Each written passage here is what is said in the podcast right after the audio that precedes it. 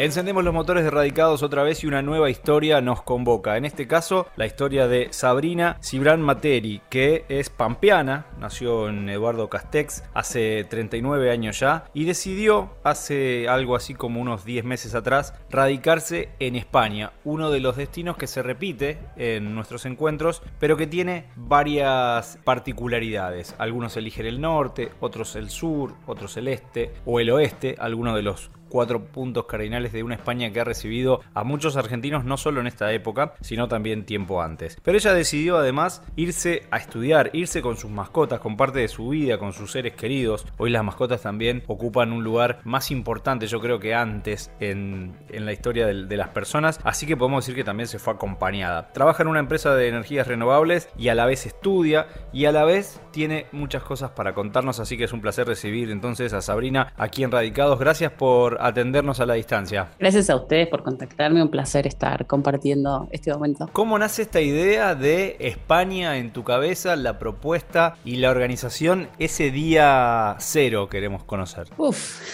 bueno, yo creo que, eh, bueno, yo por empezar me fui en un momento bastante complejo porque yo me estuve yendo en el año pasado cuando estaba todo prendidísimo fuego, e inclusive me acuerdo que tuvimos que hacer autorizaciones por la policía para, para poder llegar a la mesa de, venta del pasaje N6, a todo un chino fatal. Y fue como, como un, bueno, bueno, nos vamos, nos vamos y emprendimos todo lo que es el, tramiterío y, la odisea de, irse. Bueno, obviamente igual es una decisión que uno la va amasando mucho tiempo antes. Yo la verdad es que creo que hay dos formas de irse del país, ¿no? De, radicarse en otro país. Eh, un proyecto de vida, de decir, bueno, hacemos un cambio, todo muy lindo. Y lamentablemente está la decisión de irte cuando son como te golpean de muchos flancos, ¿no? La situación de nuestro país que lamentablemente no es la mejor para progresar, para los, que por ahí tenemos ganas de ir un poco más allá. Y bueno, te vas un poquito desde otra posición, ¿no? Te vas una mezcla entre, entre triste, entre, entre contento por, por ser un afortunado de tener la posibilidad de poder tomar esta decisión y concretarla. Y te vas un poco enojado también, te vas un poco enojado porque uno, creo que el 70% del motivo por el cual yo me fui, además de todo esto que decías de estudio y las posibilidades de tipo de carrera que yo quería hacer, fue porque por la inseguridad y por, por buscar algo un poco más, más tranquilo, ¿no? Entonces ahí es donde decís, ufa, no es una decisión 100% alegre, es como un mix. ¿Y tuviste alguna,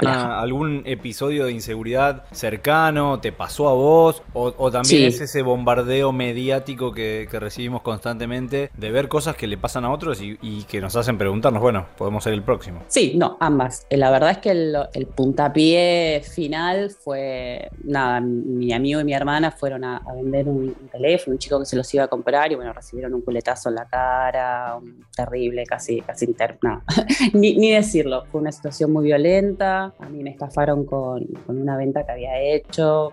De hecho, se solucionó, mira, después de dos años recién me llamaron, tuve una audiencia por Zoom también. Pero sí, una serie de, de acontecimientos muy desafortunados y nada, que dijeron, bueno, basta, basta. Necesitabas un cambio y elegiste España, la madre patria, un poco también volver a los orígenes de muchos argentinos. Sabemos que las corrientes migratorias españolas e italianas han sido predominantes en, en la Argentina y ahora vos sos la que decide radicarse en España. Contanos en qué parte de España estás, cómo es la ciudad que elegiste y por qué elegiste esa ciudad. Bueno, la parte linda de toda esta historia, la parte fea de decir porque uno se va asustado, pero bueno, la parte linda también es porque es raro, porque yo en un principio me quería ir a Irlanda. Bueno, nada, todo este proyecto se había iniciado también con mi hermano, dijimos, bueno, pero estaba el tema del idioma, yo hablo inglés, pero bueno, también uno piensa en quedarse, si bueno, en mi familia, mi abuela, mi papá, y decís, no nos vamos a llevar muy bien con el idioma para ellos, dijimos, bueno, nos vamos a España y nos vamos al norte norte, que es la parte eh, como celta ibérica, y bueno, en cuestiones de clima y de paisajes tienen gaitas, es bastante parecido, yo estoy en Gijón,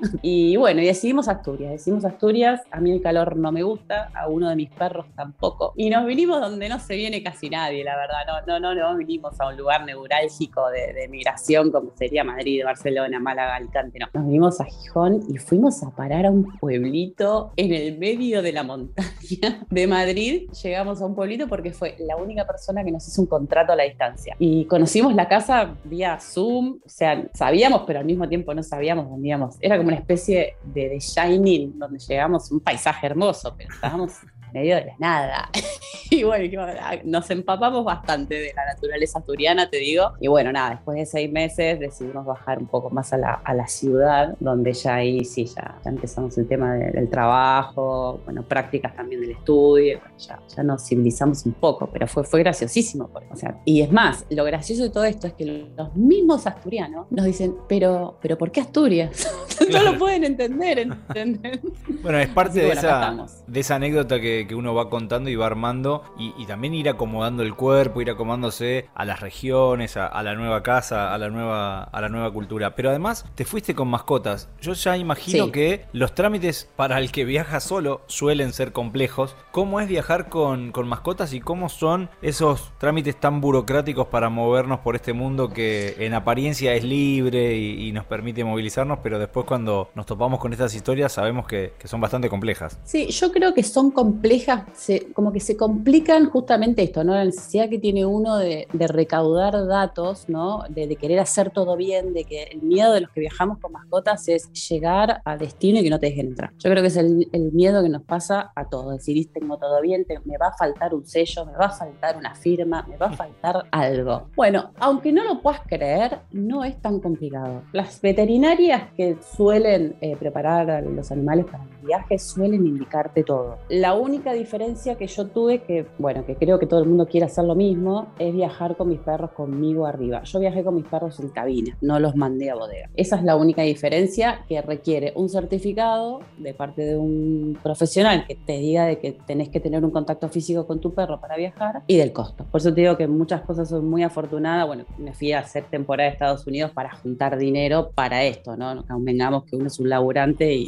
y, cuesta. Pero bueno, tuve la posibilidad de hacerlo y lo pude pagar y pude traerlos conmigo, conmigo en cabina. La burocracia es nada, la revisación médica y todo eso, que eso lo sabe todo el mundo. Avisar antes, eso es importantísimo, avisar a la aerolínea antes que vas a viajar con perros antes de pagar el pasaje. Porque aunque vos pagues el pasaje, no todo el mundo puede viajar con sus mascotas arriba, aunque tengas todos, hay un cupo. Entonces ellos te tienen que mandar una autorización, vos mandás tu autorización médica, o sea, médica, nada, de un terapeuta, cualquiera que fuere. Y la verdad es que después de ahí, unas horitas antes, te vas a Senasa, lo mostrás, pagas un sellado y subís al avión. ¿Y ellos pagan un pasaje como un pasajero normal? Lamentablemente sí, y acá es un tema que todo el mundo, incluida yo, todo muy lindo arriba del avión, con la selfie con el perro arriba del asiento, me hicieron bajar, pero de un sopetón. Flaca, porque el perro vaya pagado el pasaje, no puede subir al asiento. Me tocaron unas azafatas más malas, porque encima en, en la aerolínea abajo te dice, mira, la verdad es que van a poder viajar en el asiento, depende de la cordialidad y de la buena onda de los comandantes de a bordo. Me tocaron las más malísimas de todas, no tenían ganas de viajar las chicas y yo les caí con los perros. Me dijeron que no, no, la verdad es que pagas el asiento del perro, no viaja nadie en el asiento del perro, pero el perro tiene que viajar en el piso, con su mantita, con su cuestión. Ahora, cuando apagan las luces, lo que vos hagas es otra cosa. Claro, ahí uno se va, se va adaptando a la, a la travesía que arrancó entonces ya desde Seiza con, con la partida. Viaje, imagino que habrás elegido un viaje directo, no un viaje con escalas. No, no, no. Y de hecho eso también, no, no te llevan en viajes con escala. Y bueno, para los que van a viajar con perritos o gatos o animales en bodega, tienen que tener en cuenta que depende del, de la temperatura. No puedes viajar ni en temperaturas extremas, ni en destino, ni en origen. Entonces siempre, porque no te lo llevan, ¿eh? Entonces tienen que ser temperaturas medias, primavera, otoño. Algunas sí. de las condiciones para, para, el viaje. Y cuando llegaste a, a España, ¿alquilaste, estuviste en la casa de, de alguien? Porque también, ahí el mismo problema, vengo con mascotas. No, no, por eso te decía de que llegamos directamente a una casa en el medio del campo de la montaña, porque era la, la, única persona que nos alquiló una casa sin conocernos, nos hizo un contrato, pudimos señalarla a la distancia. El tema fue cómo alquilábamos un auto donde nos entrara todo. Claro. O sea, es, eso fue realmente eh, desde, primero peligroso, la verdad, debo asumirlo porque veníamos desde más de 24 horas sin dormir, porque entre todo el piripipí, la previa del avión, las 12, 13 horas de vuelo, la espera de 4 horas hasta que abran eh, los lugares para alquilarte el auto, yo estaba que iba por inercia. Entonces, eh, la verdad es que no estabas con todas las luces y a eso sumale dónde metíamos todas las valijas. Alquilamos el auto más grande que había. ¿eh?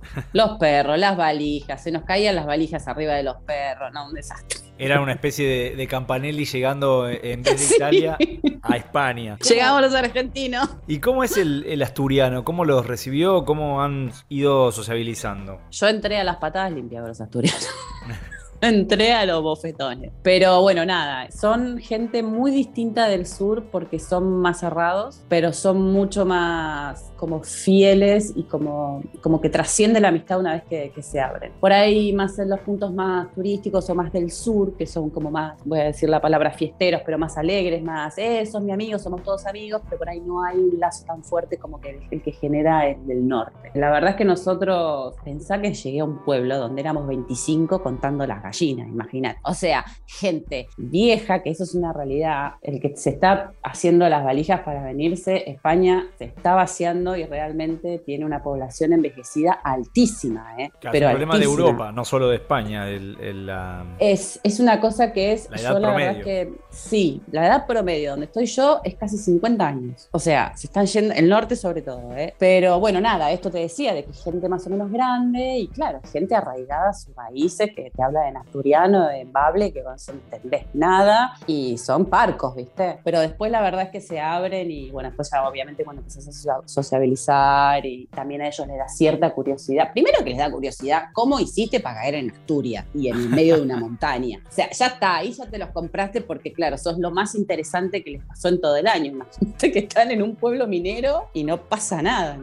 Entonces la verdad es que se abren y después te traen cosas de las puertas y todo. La verdad que es, gente muy, muy sincera, eso es. Fuiste armando entonces de a poco tu, tu círculo y también conociendo gente. ¿Cómo es tu día en el reparto de horas entre el trabajo, el estudio? ¿Cómo te repartís? Eh, ¿Cuánto tiempo te lleva a llegar a tu, a tu trabajo, a tu centro de estudios? ¿Lo haces virtual? ¿Estás con el home office? No, gracias a Dios no. Mira, yo, bueno, Gijón es una, ellos le dicen un pueblo grande, pero sí lo es. Debe tener casi 200.000 habitantes. Yo tengo la suerte de vivir a nueve cuadras de mi trabajo. Acá se usa mucho el horario comercial, que por un lado está buenísimo, por el otro lado, cuando bailas la misma que ellos, no tenés nada abierto. Pero se cierra a las 2 de la tarde y se abre a las 4 y media de la tarde. Entonces vos trabajás mi horario, por ejemplo, un día de Sabrina, se levanta, saca los perros, desayuna y se va a trabajar. Entro 10 y media y a las 2 de la tarde cierro, camino mis nueve cuadras, vuelvo a casa, vuelvo a sacar mis perros, almuerzo, descanso un poquito, por ahí leo un poco y vuelvo a las 4 y media hasta las 8 y media. Eso lo hago de lunes a viernes. Las clases sí las como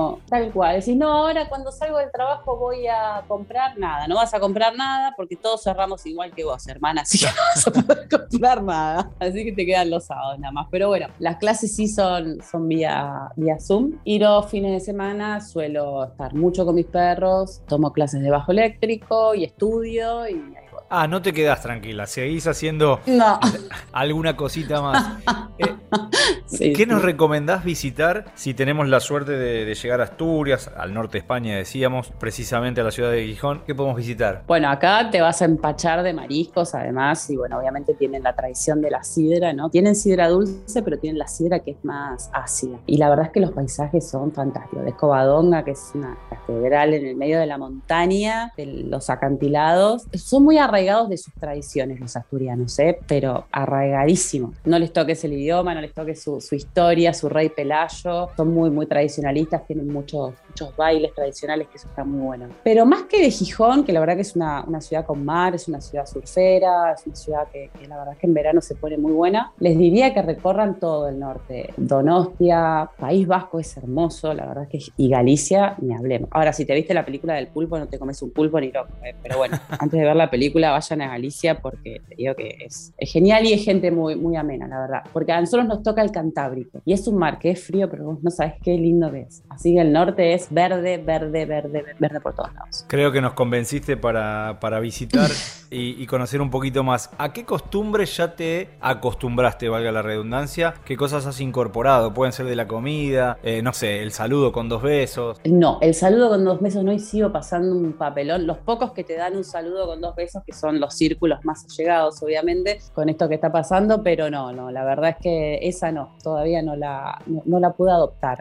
Costumbres, sí, no. Lo que pasa es que no estamos tan lejos de España en costumbres. La birrita después del laburo y esas cosas. Lo que sí me acostumbré un poquito, no sé si es una costumbre un poco sana, pero acá, bueno, se almuerza muy tarde, eh, a las 3, 3 y media de la tarde en general, todos los días. Y los fines de semana acá acostumbran, que yo creo que nuestras abuelas y abuelos creo que lo harían y nosotros lo fuimos perdiendo, el vermut. No vermut tienen una costumbre fuertísima del vermut, se hacen sus propios vermut, pero el tema de a las 12 y media uno te estás clavando un bermucito, un vinito, una birrita con un pinchito, pincho, para que sepan, yo me pedí cinco la primera vez que vine, entendiendo que eran como los brochet y son sándwich. Y me trajeron cinco sándwiches. Así que pincho, gente, en España.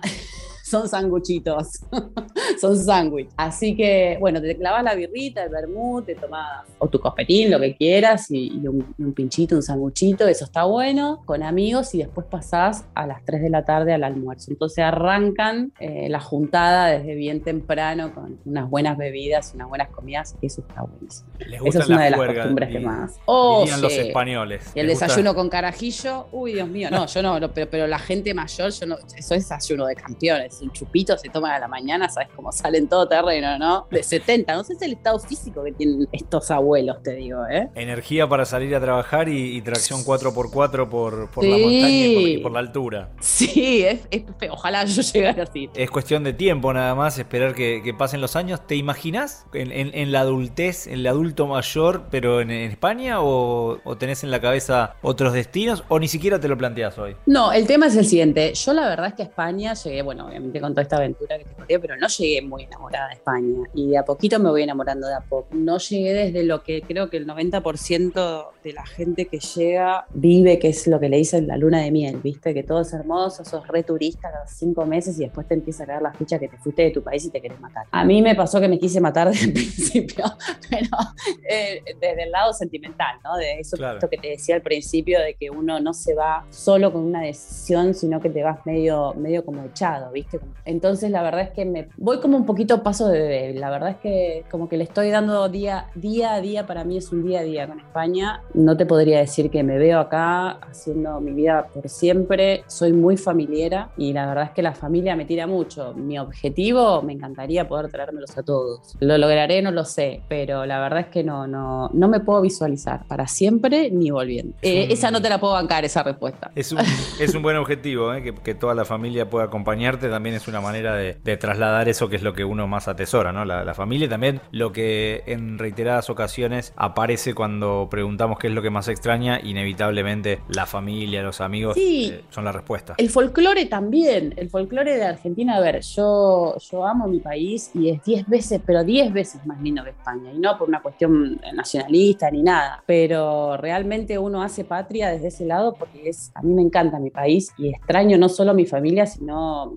los general, ¿no? Lo que hace, lo que lo hace a uno argentino y, donde vos te hallás. La verdad es que España es, mira, vas a vivir seguro, yo no sé si, si todo el mundo lo sabe o qué, pero la realidad es que España está con un déficit importantísimo en ganancia y, gasto. No es un país en el que tenés el porcentaje ideal del 30% de tus sueldos en el departamento y el resto sos Gardel. La realidad es que está complejo, muchísimos jóvenes tienen más de 30 y pico de años y han vuelto a la casa de los padres, están adheridos al paro. No es un país que te dé la posibilidad de vivir solo de primeras, ¿eh? con un sueldo básico medio. Eso es algo que está bueno que lo sepan, que no, no van a venir, ahora qué tal, entro de camarero y me alquilo mi departamentito. Vas a vivir en una habitación o un departamento compartido, que es lo que hacen incluidos los españoles. ¿eh? No, no está bien España. Eh. La relación entre ingreso y costo todavía no cierra tan fácil. No, no, yo creo que el porcentaje que está pasando acá en vez del, idílico del 30%, es el 50, 60, te diría, se te va a ir. Con el resto del dinero, que es muy distinto de lo que nos está pasando lamentablemente en Argentina, vivís, ¿eh? Vivís, te tomas tu cervecita, te compras tu ropa, viajás, mantenés tu auto, esa es la diferencia. Que para algo te alcanza, pero el tema de la vivienda yo creo que se está, expandiendo en todo el mundo, que es cada vez más difícil acceder a una, a una vivienda alquilada, ¿no? Obviamente, eh, solo. Si es un país que te da más posibilidades, por el día de mañana te querés comprar algo, créditos, financiaciones, y eso sí es verdad. Pero sí, para un sueldo medio básico es muy complejo, incluidos obviamente los, españoles, vivir solo. No, no conozco absolutamente nadie que haya dicho, sí, quiero mantener el techo, digo solo, tengo un departamentito que sea... No, es muy complicado. Eso no sucede. Pero bueno, todo dicen, no, pero en plan, no sé, en tal lado el sueldo básico es mucho más alto, sí, pero el coste de vida también. Claro.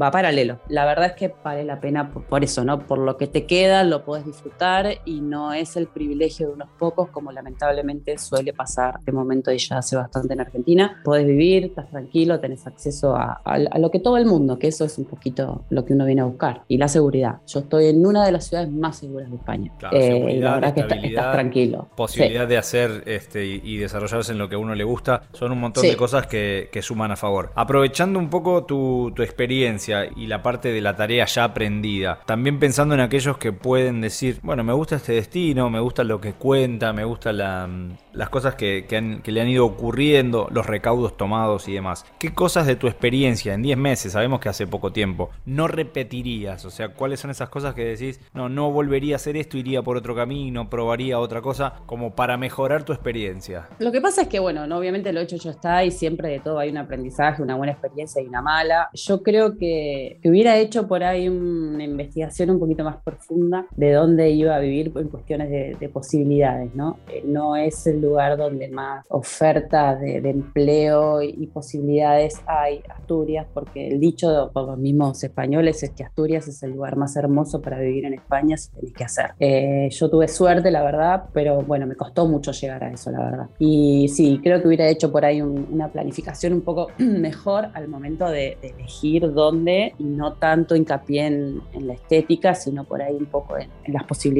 Eh, me, salió bien, pero me costó. Sé que en los lugares que, que, como de oído decís, no, pero obviamente es más grande, no sé, Madrid, que yo que toque el otro, que hay un montón de trabajo. Y también me ha pasado que, que sé que no es tan así, que justamente como hay tanta demanda y tanta oferta, las cosas se saturan y también es muy complejo. Pero sí me hubiera, hubiera encargado de hacer un poquito más de, investigación desde ese lado. No me arrepiento porque es un lugar hermoso, pero podría haberme ahorrado un poquito de, de mala sangre en algunas cosas. Creo que es una buena recomendación para el cierre de estos 20 minutos que se han volado. Nos quedan muchas preguntas, pero siempre está la posibilidad de, un nuevo capítulo y un nuevo encuentro. Te agradecemos muchísimo, Sabrina, por compartir tu historia, por abrirte y, contarnos así de primera mano lo que es vivir en, Asturias, España, habiendo nacido, como decíamos, en La Pampa, Eduardo Castex en, La, Pampa, hace 39 años atrás, hoy quedando tan lejana, pero siempre querida y quién te dice, ¿no? Volver a encontrarte con la familia o llevarte a la familia para allá, objetivos de, próximos capítulos que nos tiene preparado el, destino para todos. Nosotros te agradecemos y te damos el cierre para vos, como siempre hacemos, para que lo cierres a tu manera, con lo que quieras decir. Todo tuyo el cierre. Eh, bueno, no, nada, obviamente agradecerles por el espacio. Eh, hoy por hoy que de las tecnologías y, estas cosas están buenísimas para esto, ¿no? Para contar las experiencias de cada uno y lo que sirva al otro es genial, incluido, bueno, si alguien quisiera averiguar algo con el tema de los perros, eso yo quedo, quedo abierta a, a dar una mano a quien sea. Y bueno, nada, que se animen, es, una pena, yo creo que estamos justo en la ola, en la época en la que nos vamos, no, no muy felices, pero que nada, que hay que comerse un poco el mundo, eh, vivir experiencias y después sobre eso tomar las decisiones que van a venir solas. Así que nada, un placer haber estado con ustedes y muchísimas gracias por el espacio y bueno, cuando quieran retomamos y seguimos charlando. Si disfrutaste del viaje, muy pronto nos volvemos a encontrar con un nuevo destino para seguir conociendo el mundo y saber cómo viven los argentinos más allá de las fronteras. Viajo todo el tiempo a muchos lados. Viajo sin saber a dónde.